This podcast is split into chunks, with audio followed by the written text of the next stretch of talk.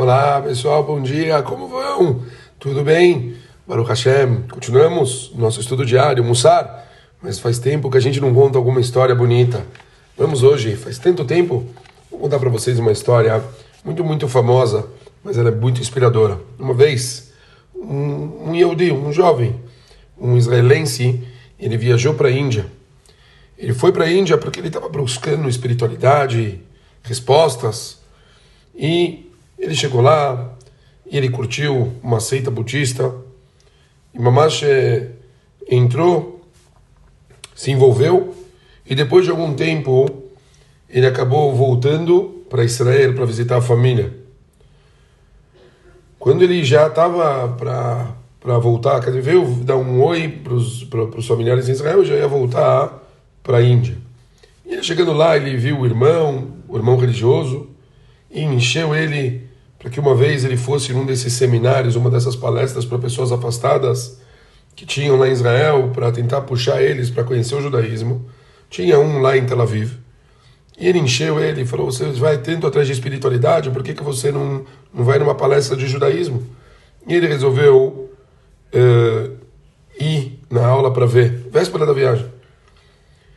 Calhou que justo aquela vez o palestrante que ia viajar lá fazer a palestra, ele acabou ficando preso em Jerusalém por causa de neve, ele não conseguia sair de Jerusalém para ir para Tel Aviv.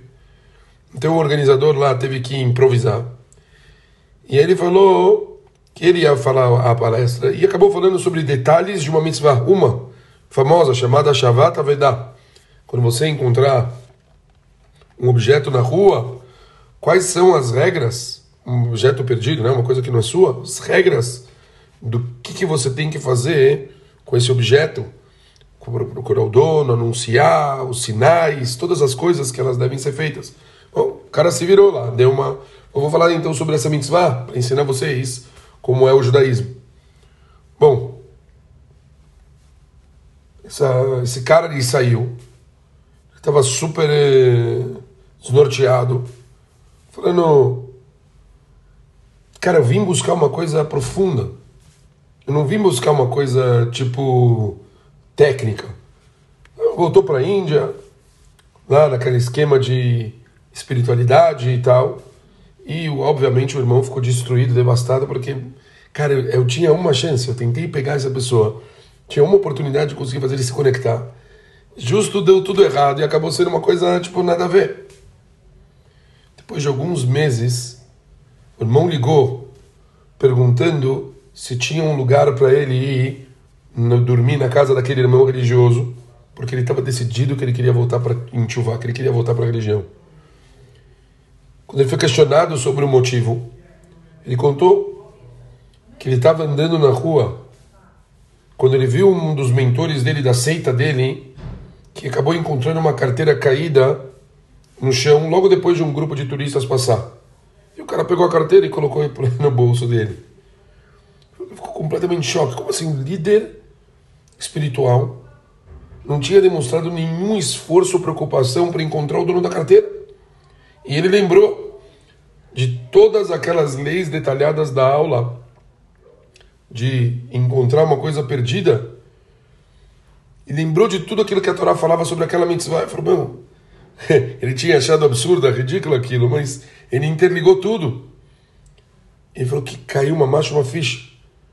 Ele falou, cara, agora eu entendi por que, que aquele palestrante não chegou em, Israel, em Tel Aviv, deu todo aquele problema.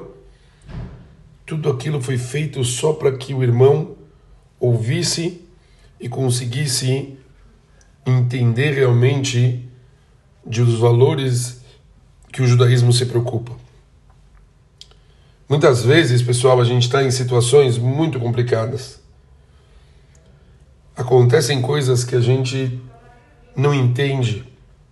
E, em geral, a maioria das vezes eu diria que as nossas reações elas são muito negativas. A gente fica nervoso, a gente não consegue entender, mas a gente sempre tem que lembrar que no final dos finais nós temos uma limitação de espaço-tempo tão grande a Kadosh Baruch Hu comanda o mundo de uma forma que tudo que acontece tem um significado, tudo que acontece tem um motivo, tudo acontece na hora certa e da forma certa. E a gente não tem que ficar buscando uma ligação de acordo com a nossa lógica. Os caminhos de Hashem não têm a lógica que a gente imagina, mas é incrível como depois, quando a gente vivencia a situação de uma forma completa, a gente percebe que tudo se encaixa. Como a história de Purim, por exemplo. Então, Bemet, levem essa história no coração. Acontece tanta coisa com a gente durante o dia e tanta coisa que a gente fica frustrado. Saibam, não se apeguem ao momento específico. Deixem a coisa rolar. Sigam o caminho da Torá e acreditam em Hashem. E saibam que tudo o que acontece está nas mãos do nosso Criador. Um beijo grande para todo mundo e Shabbat Shalom.